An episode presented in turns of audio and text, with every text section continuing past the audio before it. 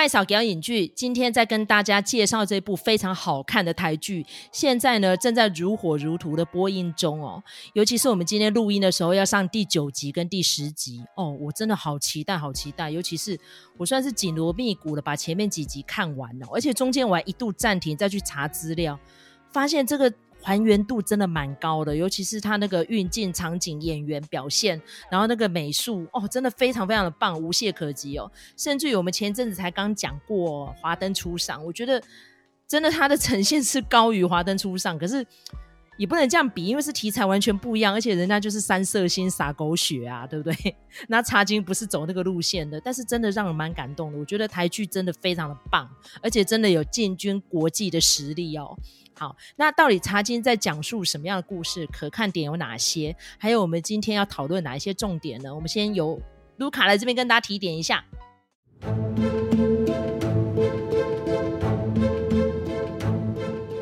茶金呢，这个故事它是有真实人物为本哈，不过当然这个在剧情上面有做很大幅度的修改。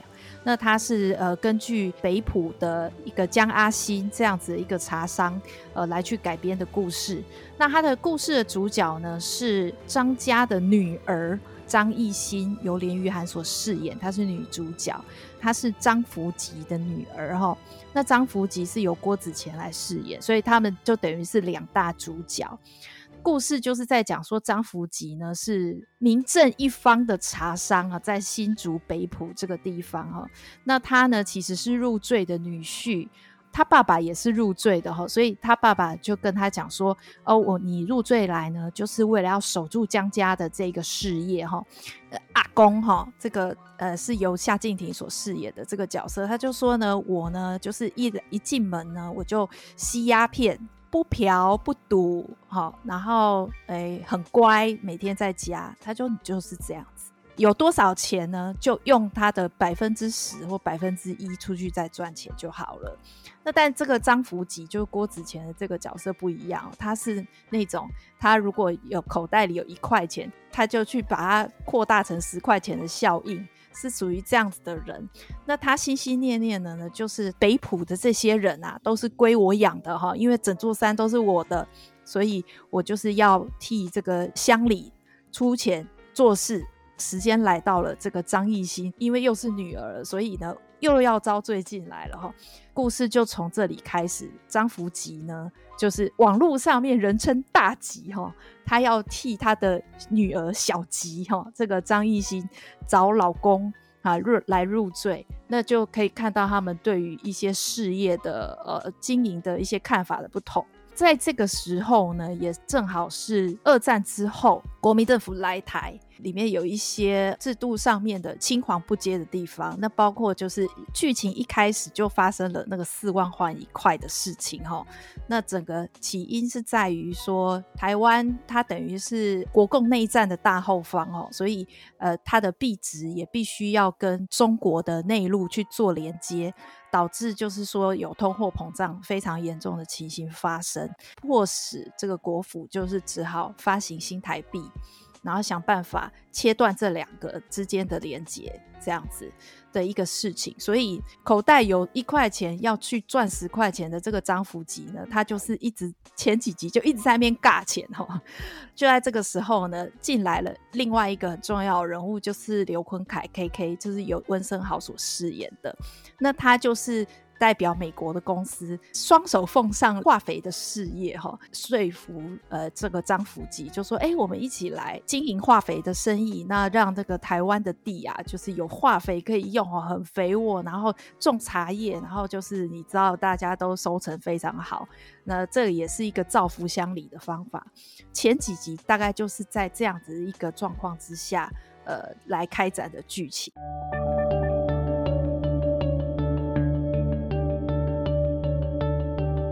但是问题是，其实我整个这样看完哈，我第一个问题我想要问，因为他真实人物是在影射江阿新嘛，茶壶哈，他那时候昵称真的就叫茶壶。为什么二二八事变他没事呢？因为他其实那时候他也有参与那个台湾省议会耶，他也有当选省议员呢。大家知道另外一个当选省议员就是陈澄波啊，哈，那嘉义人是不是因为他太乖了，还是因为客家人一向跟国民党比较好？我不懂哎。因为但是因为这部电影里面其实针对于政治的诠释，这一阵子有蛮多的争论的嘛，哈，比如说四万块换一块这件事情，然后那时候美元哦在这边带扮演的角色。然后，因为刚好前面两集，就是因为我们现在看到是第八集嘛，就有进入到说，哦、江安心哦、就是在里面那个福吉的角色，这么辛苦的跟美国的啊、公司把这个化肥厂盖起来之后，国民党为了被鬼话旁起，然后就呃入他们余罪。哦，其实这样的事情其实是真实状况并没有啦，因为江安心都一直在推广茶叶，他其实没有涉及到那个。化肥厂哈，那其实化肥厂我后来有找过，那个中美合作是一直都有的，没有民间厂，没有这件事情。那为什么 剧情会这样呈现呢？哈，所以呃，其实刚卢卡在彩排的时候，他有提到第九集跟第十集涉嫌好像又洗白了国民党做的乐色事这样，然后我就说嗯，那我们也栽赃了国民党夺人家的化肥厂，所以。是不是就扯平了？这样很好笑。那但是因为其实蛮有趣的是，里面很多真实人物的呈现，比如说像夏目雪，好、哦，他到底跟这个 KK 之间，然后还有这小吉，是不是三角恋？那因为夏目雪这个角色呢，就是在影射顾正秋嘛，他活了蛮久的哦，好像前阵才往生啊。因为蔡英文总统还有颁一个奖给他，就二零一六年哦，总统那时候第一任嘛，哈、第一届的时候，他那时候就是有颁一个特殊奖章给他，因为他是个京剧演员。然后那时候为了要来呃跟着国民党政府推广京剧来台湾，就回不去了。然后结果那时候蒋经国就爱上他了，这样。蒋经国那时候是不是专门在强掳民女啊？很受不了。好，所以那时候他就跟任显群，哈，那时候的台湾的那个财政厅长在争夺这个顾正秋的秋坡，好，因为他刚好有这个秋这个字。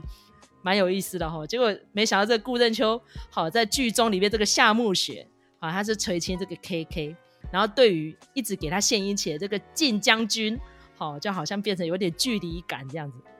然后那个靳将军其实看得出来，他是在影射那个任贤群啊，因为任贤群那时候其实是有老婆的，所以顾正秋是侧室哈，但是他有帮他生下一对子女哦，现在他们的亲人都有还在台湾，所以我觉得可以看到一点，那时候民国。时期进入到台湾之后，一些小八卦哈，还蛮有意思的哦。然后还有小吉这个角色哦，在这个客家文化里面，到底是不是母系社会？我刚刚跟卢卡也有一点讨论。然后后来因为上了维基百科，然后就看了中国那边有几篇论文有在讲哦。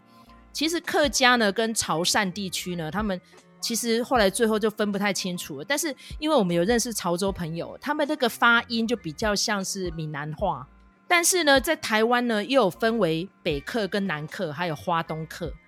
那北客呢，就是桃竹苗这一带，就是茶金这个故事背景，他们呢就比较汉化一点，所以男子的地位就比较高。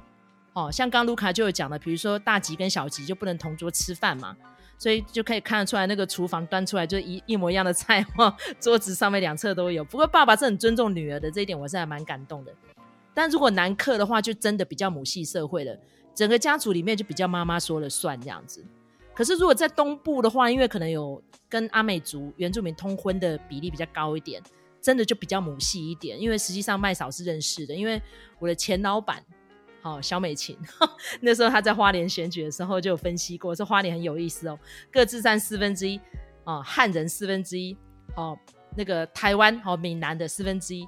客语的哈，客家人四分之一，原住民四分之一，然后那个又幅员广大哦，从北到南，哇，这个将近快三百公里，所以他说真的，我们整个选区走完要花个至少要两天一夜的时间，所以几乎那时候我们要选前的时候，宣传车都是要在中间过夜一晚，才能把它整个走完一圈哦，真的花莲很大，所以我在看那个茶金的那个历史这么宏观，然后涉及的人物这么复杂，诶，那个难度真的。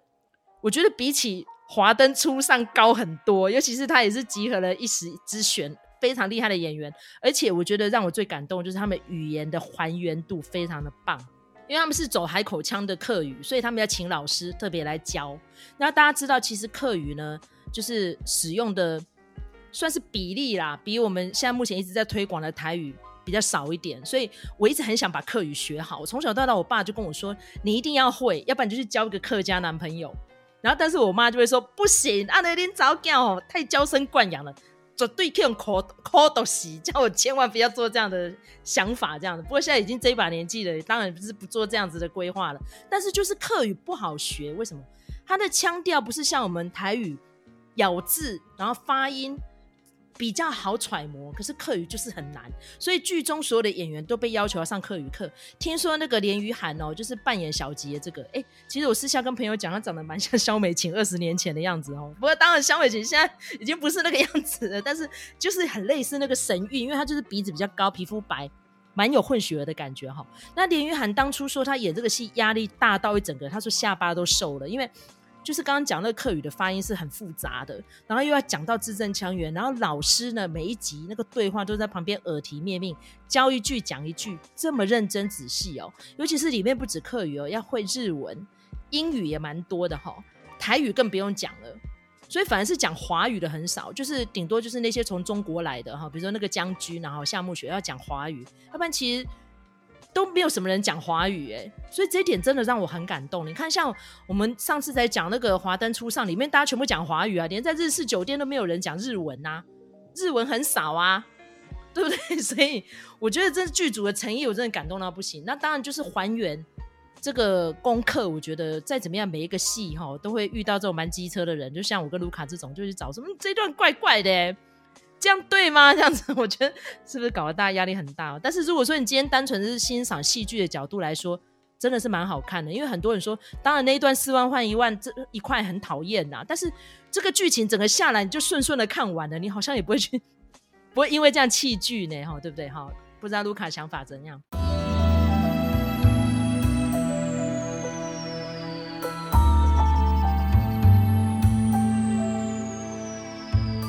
觉得大家在看戏的时候，哈，要多花一点呃精神，关注在语言上面。那比如说像是呃《茶经》跟呃《华灯初上》。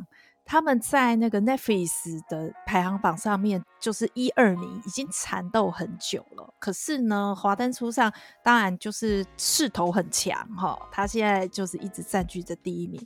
但是我真的觉得，呃，茶金是不输给呃华灯初上，尤其是你如果也以细部来看的话，他真的处理得很有层次哈。可是讲到语言这件事情就很无奈吧哈，可以这么说。我们都知道。大部分的人都是看华语的，可以看。那看其他语言的，可能需要字幕哈。那还好，其实台湾人还蛮会看字幕的。那其他地方的人可能不见得呃有那个看字幕的习惯哈。所以就变成说，哦，华灯初上就是一枝独秀，一直占据着第一名。那但是如果要讲到呃还原度的话，那真的我觉得茶金是没有话说哈。第一部以海陆腔的客语。来作为主要语言的呃这个连续剧哈，那其实海陆腔它在整个客语里头是算是比较少数，所以呢这些演员哈这些主要的演员，他们以前或许有演过客语的角色，但是呢到这一部的时候还是必须要重新学习哈。但是我觉得辛苦是有代价的啦，就是我们就看到茶金它的细腻的程度真的是非常的厉害齁。那甚至呢，有些人呢会把茶金跟 NHK 的晨间小说连续剧来做相比齁，我觉得也是蛮有几分道理的。因为公司在宣传这出戏的时候，他的说法是时代生活剧，那它就包含了时代跟生活。那如果我们看它的背景的话，我们当然可以说这是一部时代剧哦。那但是他选择把这个叙事的主主角放在张艺兴这个女性的角色身上，哈，这就是十足的呃晨间连续剧的做法哈。它就是在一个大时代里头，女性的奋斗跟力争上游。你包括像我们家喻户晓的阿信，因为她是。呃，老板她是商场上的女强人，所以她的故事才被改编成呃戏剧的。但是我们当然看的时候都是集中在她前面，就是四处去帮佣啊，可怜兮兮啊。然后后来长大之后遇到战争啊什么什么的，那我们比较不会去看她那个商战的部分。那但是呢，这个诶，这个茶金她就是用一个女性。去作为一个轴线，然后让我们看那个大时代里头的产业发展哦。所以我觉得它这个形式是非常有趣的，就是我们甚至可以拿它来跟 NHK 来比哦。那我还要比另外一个是，这是我自己的一些私人的想法，就是我觉得这部有点像是台湾版的《后翼弃兵》哈。那因为呃很多网友都在讲说哇，其实张艺兴算是运气还不错哈。那他前几次都是运用一些小聪明，呃就过关斩将。我觉得连俞涵很有趣，就是说他听到听大吉讲哈，就是呃公司有一些状况什么的，工厂怎么样，然后茶叶怎么样，然后工人又怎么样。他就会开始眼睛在那边转啊转的，然后我就会想说，他可能这是不是下一下一刻就会从口袋拿出一个道具，说哦，这是什么道具？这样像那个哆啦 A 梦一样啊。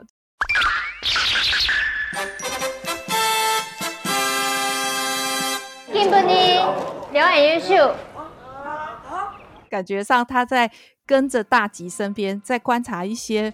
呃，生意的这个洽谈的手法啦，然后或者是说一些经济的状况啊，然后他脑中都一直在盘旋着一些呃办法，这样子，我觉得这个还蛮有趣的。虽然说我们知道说这个呃剧它是根据江阿新的故事来的，那其实江阿新是男性嘛，那在他们的这个家族史里头，其实也是没有女性当家的这件事情。那这个状况就跟《后翼弃兵》很像，就是说，我们都觉得说，哇，《后翼弃兵》还原了那个时代哈，每一个都穿的美美。你看茶金也是，然后大小姐就是穿的都是美美的。幕后花絮的时候就有讲啊，就是连俞涵有的时候一天要换好几次妆，然后而且连头发都发型都要换哦，就非常辛苦。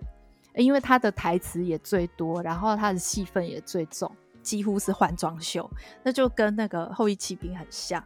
那他等于是带你到那个年代的西洋棋的一个比赛的世界。可是呢，我们都知道那个时候的西洋棋界其实是没有女棋手的。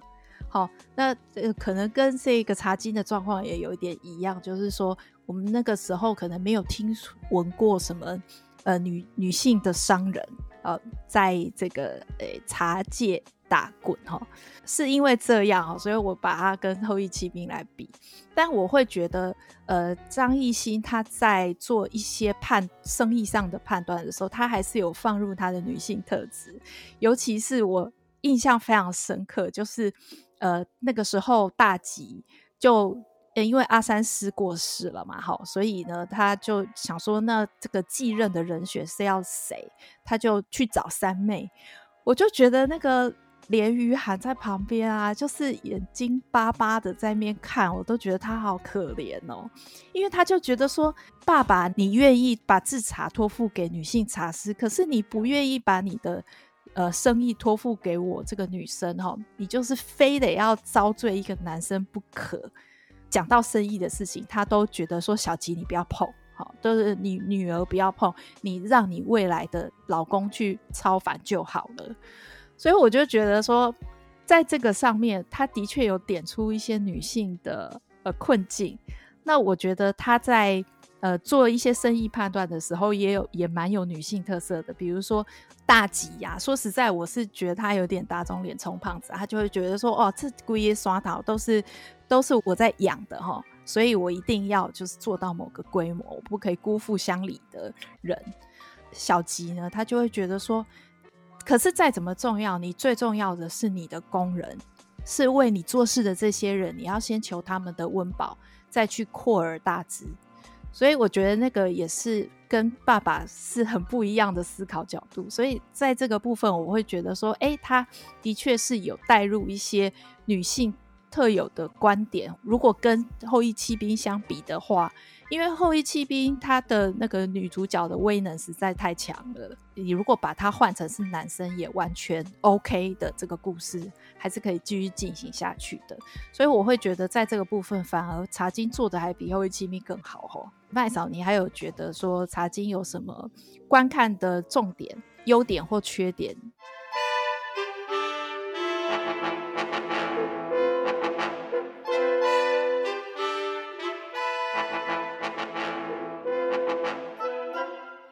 就是冯贤贤老师所讲的哈，他是公司前一任的董事长嘛哦，那当然因为他那时候卸任有一些基本上是不如意啦哦，因为是面临到政治的角力。不过针对于那种四万块换一块的事情，冯先生老师他有说哦，他说因为这个剧情张力很够，尤其又是公司这次大资本斥资来做这个戏哦。可以把女性角色写得这么好，他说身为一个女性，他觉得真的蛮感动的。那因为其实实际上大家知道这个《茶金岁月》这个著作者呢，其实是江阿新的女婿。好，这个潘先生，那因为他其实年纪很大了，他现在已经高龄，好像快要一百岁了，九十六岁。然后江阿新的独生女呢，目前也已经九十三岁了。但是呢，当初他们要选呃这个女婿进来的时候，有特别看重他是台大经济系毕业的，不简单。你看他九十几岁，那他当年选进来的时候是台大经济系，哇，那真的很不简单，的万中选一，就是要进来要提升他们家的那个经营的。水准跟跟魄力的啦哦，但是这个呃廖运潘老先生哈，潘谁？刚刚我讲错，讲成潘先生。廖运潘老先生，他当初呢，其实要创作这个小说的时候，也历经非常的困难，因为其实真的是距今年代太久了，所以都是他之前的手稿，然后交由那个孙女辈的江阿新的孙女，就是呃廖先生的女儿再来整理的，所以他说光是从整理。再到出版，中间又历时了十几年。那好在是他们有生之年可以把这个洋楼买回来，也让这个小说出版了。但是当初在创作这个电影剧本的时候，有大幅的改动，加进去了非常多的女性角色。所以那些女性角色实际上呢，是集合了众人的优点在里头的。所以刚刚有提到说，哦，好像小吉很威能，数学超强，很有经营概念，其实并没有啦。他说：“其实嘉兴的独生女没那么强。他说，如果要讲女婿，有一点，但是也没这么厉害哈。所以呢，他们有集合了当下很多很厉害的生意人，他们的观念，然后再加上美国人带进来的一些新的思维。大家知道那时候中美合作嘛，有做了面粉，做了肥料，做了非常多的民生设施。好，所以他说是把那样子的元素加进来，这个电视剧里面才会这么好看哦。尤其是这个入赘啊，然后再看到那个。”范文贵哈，他是被退婚的第一任的那个未婚夫，所以我看到他们那个公视有选评写晋级的文贵，哦，我说那个文贵哈，他那个做法真的超猛，怎么会那么厉害哦？先租借机器，然后让小茶农们可以自己做。后来我就想说，这是谁想的？哎，结果是江阿新想的耶，并不是文贵耶。因为江阿新那时候他有选上那个工会理事长，那是真的哈，他有组织的一个竹东哦茶叶联盟。哦，那就是要收集大家的茶经。后来发现那个茶经保存不易，容易受潮发霉变味道，所以他就去做了这种家庭代工的小机器，免费借给你们。然后呢，等于是用以租代借的方式，然后再慢慢的从那个呃收茶的费用里面去扣除，然后就让所有的小农可以自力更生。他说：“可能就是当年这一点让国民党不敢弄他，要不然其实一直要弄他，因为你要看他其实算黑五类嘛，又有钱又有读书，好，然后要家大业大的，整片山头都是我的，你要垫土，那个山头都给你用哦，这么猛，为什么国民党不弄他？就是因为他人缘太好了，没有人敢弄他。可是最后呢，晚节不保，大家知道后来江阿新是被赶出去了，那真的是很无奈，因为最后就扩张太大嘛。”周转不过来，整个产业都被查封，所以他是逃掉的。因为听说那时候有牵连到当地蛮多人借钱给他的，都讨不回来，所以他等于是余生最后都住在台北哦，足足快三十年不敢回去北埔，所以讲起来真的很难受。他说，其实家族那时候集资哦，知道那个那个好像是星光银行还是台新银行哈，反正就是他们家无火丝产业的，对，有标下这一栋洋楼，就是。有好好的维护，一直很希望他们的后代子孙可以接回去，所以那时候其实要呃丢出来法拍的时候，有通知他们赶快来下标。他说应该没有人敢买，因为要花太多钱去维护了。结果后来江家有凑钱把它买回来，蛮感动的。大家可以去上 YouTube 看一下，那时候公视哈有做这个回顾，然后客家台也有特别去采访了很多遍。这一阵子已经变成哦。基本上门庭若市的一个风景名胜，我觉得也蛮好的。因为其实我小时候去过北埔几次，就是去吃吃客家板条啊，哈，然后去买买一些当地的小吃啊什么的，然后带一些那种土产回来，很好玩。因为其实我们都住台北嘛，其实去一趟北埔并不远哦。很希望下一次我们节目可以开外景，帮大家哈重温一下那个北埔的繁华的那个那时候的流金岁月哈。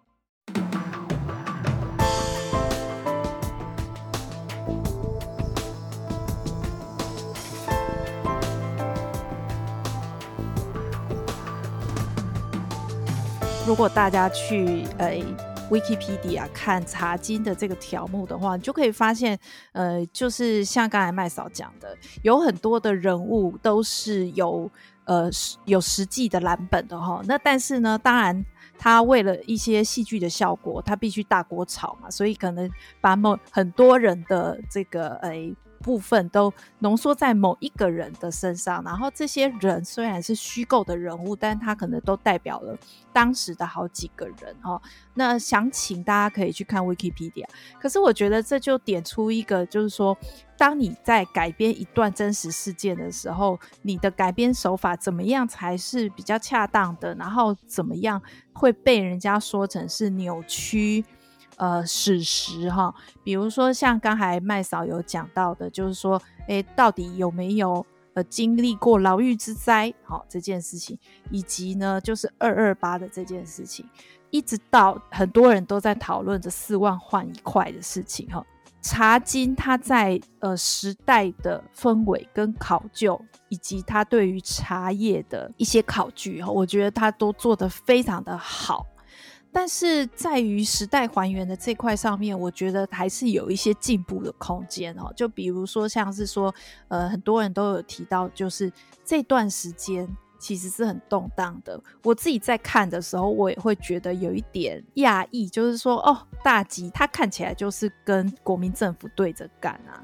那我在想说，他到底为什么有这么大的勇气？哈，因为那个时候，如果光是用历史事件去回想的话，就会觉得说，二二八事件对于这个整个台湾人的民心是有非常非常大的影响。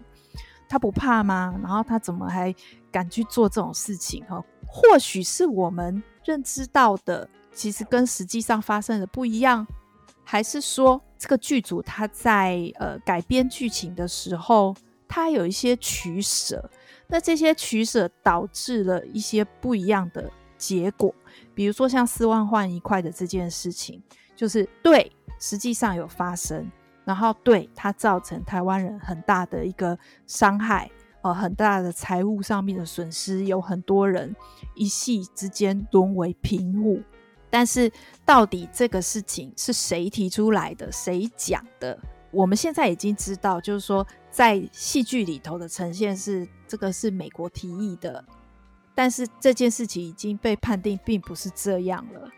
好，那所以我们就要回过头来看，就是说，你为什么要这样子改？你这样改的目的是什么？你这样子改有增加戏剧的冲突吗？我们如果更细部的去看的话，我们可以来试着问这样子的问题哈：你为了达到效果，你可以做哪些程度的呃更改，而哪些东西是不能更改的？我觉得这个也是呃看戏的观众可以去，或者是说制作单位都可以再去思考一下，什么东西是你可以去侧重描写的，那什么事情又是你可以轻轻带过的？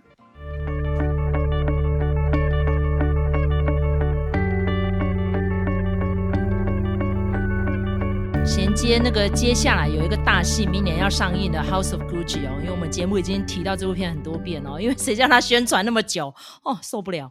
但是现在在美国已经上映一阵子了，就是那个还原史实的这件事情哦，引起 Gucci 家族非常多的愤慨，现在已经集资哦，说要告这个剧组跟这个导演哦，就说你把我们家人拍得这么丑、这么笨、这么坏，然后导演呢就说嗯，那、你们家族的人逃漏税还杀老公。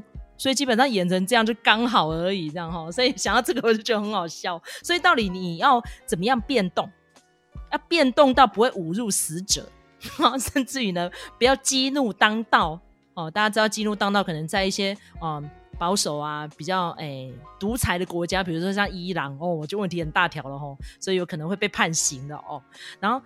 还有芭比哈，对，就是我们在讲说那个黄明志之前那部电影哈，在马来西亚搞到他 每次要回国哈，就是好像要发表这个呃被自杀宣言哦，讲得非常的凄楚哈。所以如果说今天如果我们有变动，然后它其实是违背真实故事，但是是为了戏剧效果哦，到底是不是可以这样子改？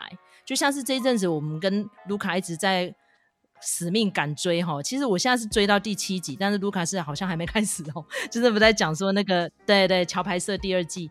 我可以宣布一下，就是国际桥牌社的第二季呢，十二月二十五号会在公视上映哦。终于妥协了，你看，其实我真的觉得公视哈，现在为什么会被人家骂成这个样子，就是这样。你今天如果也要贴近国民党历史，好，那你为什么要去排挤？哦，李登辉历史，李登辉那时候也是国民党的啊，所以到底是想怎样？好，所以我觉得再怎么样，它是一个公公共全民的电视台，你就不要这个样子厚此薄彼。那尤其是你变动了这个当年啊，这个财经的真实故事，好，变成很多学者痛骂嘛，然后一些键盘侠也开始不停的干譙，说你是公视啊，这样不公正啊，什么什么？我们要弃剧。但是我觉得整个看完，剧组这么有诚意的去呈现。这么好看的戏，我觉得真的把它弃掉了，很可惜啦。所以现在茶金就要尾声了，我真的还蛮期待的。尤其是整体看下来，我觉得这个年终有这两部很好看的台剧哦，就是前面我们讲过的《华灯初上》跟后面这个茶金，我真的觉得身为观众跟粉丝蛮感动的。尤其是看到演员们这么的努力哦，还有郭子乾哦，因为其实我个人见过郭子乾哦，因为那时候在立法院服务的关系。真的让我很感动，因为其实当初是因为他的档期可以搭配，因为他有说因为疫情，他足足一整年接不到什么生意哦。我先被逃的哦，要不然他之前其实接了蛮多秀的，他可以去表演。就他说茶金一早上来，他说就算可能收入也不是一如预期啦哈，因为他以前当然接档赚比较多，可是他说他愿意为这个戏非常认真的去研究海陆腔的客语。他说他其实是不太会讲，虽然他家族有客家血统，可是海陆腔刚刚卢卡说的又特别不一样。他说就认真的跟老师学啊，就是用空杯的心态，每一天都是挑战啊，真的很棒哎！尤其是温昇豪，但你看他嘎档嘎的这么辛苦，他说他真的为了演好 KK 这个角色，他很认真，他也有在华灯初上啊。对啊，所以他就嘎的很认真呐、啊。那尤其是因为里面有个演员范江太基，因为其实哦，我们以前在政治工作的关系，所以是老朋友。我就问他说：“真的这么难学？”他说：“哦，你们这些不懂的人，我是客语台的台柱诶。”他说他是台柱哈。他说 我本来就是客家人，因为他姓范江，他知道很多都是客家人。他说真的差很多。他说真的，如果不是老师一字一句的带，真的那个。腔调一整个跑掉，整个戏的味道就不见了。我说哇靠！他说我真的是佩服死你们了。他说对，真的。他说压力大到有时候真的都睡不太好。所以这个戏的呈现，我觉得水准真的有够，而且我觉得分数是有到的。很希望说，如果明年有一些金钟奖啊什么的，如果是报提名的话，我觉得应该嗯狂杀一大片吧。你看最近这两年真的是台剧丰收年呢。哦，比如说像很多人说啊，年初的那个火神，哦，然后年尾的这两部。然后中间还有非常多很好看的戏，他说：“真的，我们不要哈看不起自己。我觉得我们台湾人的影剧实力真的是有够好，我们要多多支持。你看现在排行榜居高不下，就是一个证明了嘛，对不对？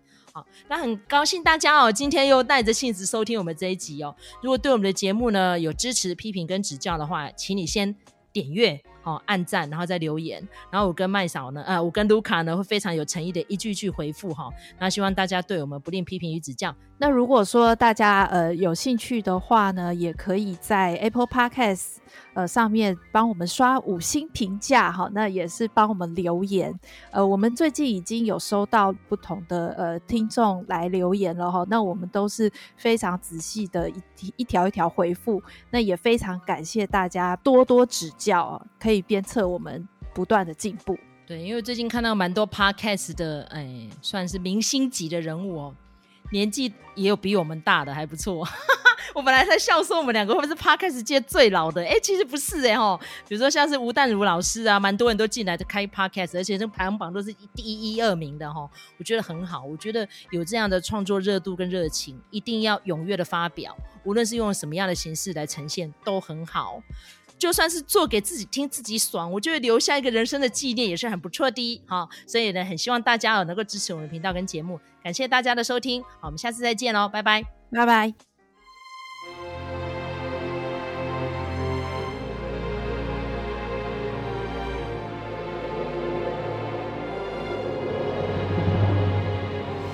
今天非常开心，邀请到我的好朋友 Angel 老师。嗨，老师跟大家打声招呼吧。然后。然后，对，然后因为非常的棒，我就听到那个客家话都觉得很温暖的感觉，你知道吗？想跟老师请教一下，因为您刚提到的，就是说六堆这边的发音啊，跟我们北埔哈、哦，就这次查经的背景的发音有哪一些不同？然后再介绍一下你们的生活习惯啊，是不是也有哪一些文化上的差异？这样好，谢谢老师。好，没问题。其实南部的腔调呢，它比较属于是四线腔调，那它的发音会比较重一点。我举例，例如说，我们讲说新年快乐，我们说新年快乐。然后他们海陆呢，就会讲说新年快乐，有有听到差别吗？有，很明显。对，所以他他们如果讲得很很快，他们的声音都比较往上扬。然后他们讲得很快的时候呢，我们其实南部的客家人，我们也是没有办法听得很清楚的。所以呢，这个有时候就是你必须要慢慢的去听。然后刚刚呃，就是麦嫂有特别强调，是说。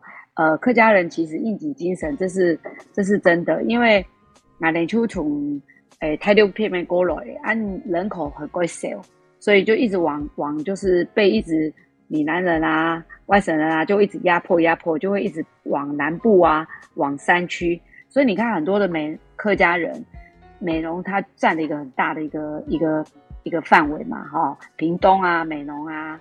啊、那个六龟啊，他们都是这样一个群聚在那个地方。